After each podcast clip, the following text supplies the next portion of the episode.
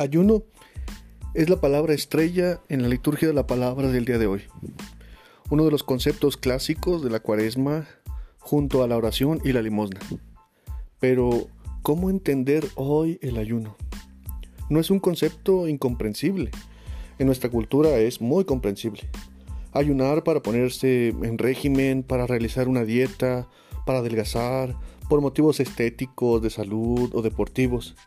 Total, es una práctica que muchas personas realizan.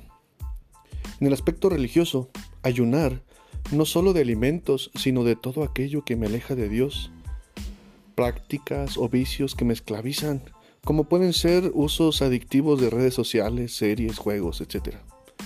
Es un tipo de ayuno que también comprendemos porque nos hace bien espiritualmente, ya que nos lleva al silencio, y la cuaresma nos invita a eso. Pero la palabra de Dios nos invita a buscar un sentido más profundo al ayuno. ¿Para qué ayunar? ¿Cuál es la finalidad? El profeta Isaías critica el ayuno carente de sentido. ¿Para qué ayunar si no haces caso? El día de ayuno buscas solamente tu interés. Ese es el ayuno que el Señor desea para el día en que el hombre se mortifica. ¿A eso le llamas ayuno? ¿Día agradable al Señor? Y es que el ayuno religioso, que nace del orgullo, de la concupiscencia espiritual, es decir, de la vanagloria, del puro perfeccionamiento, del narcisismo espiritual, es el ayuno que critica el profeta y contra el que nos previene la palabra de Dios. Todo ayuno religioso no puede verse privado de un elemento fundamental. Tiene que producir beneficios en los otros, tiene que tener consecuencias positivas para los demás, especialmente para los más necesitados.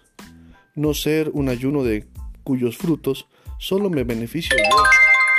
Así lo explica muy bien pues la primera lectura del día de hoy.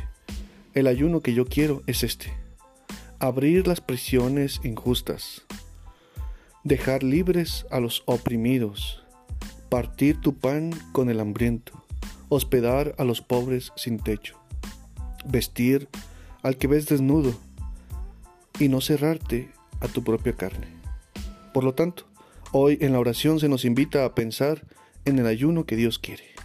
Por un lado, ayunar de todo aquello que te haga más libre, elimine ruidos y por lo tanto te predisponga más receptivo para escuchar a Dios sin olvidar el elemento fundamental que Dios quiere en el ayuno, que beneficie a los demás.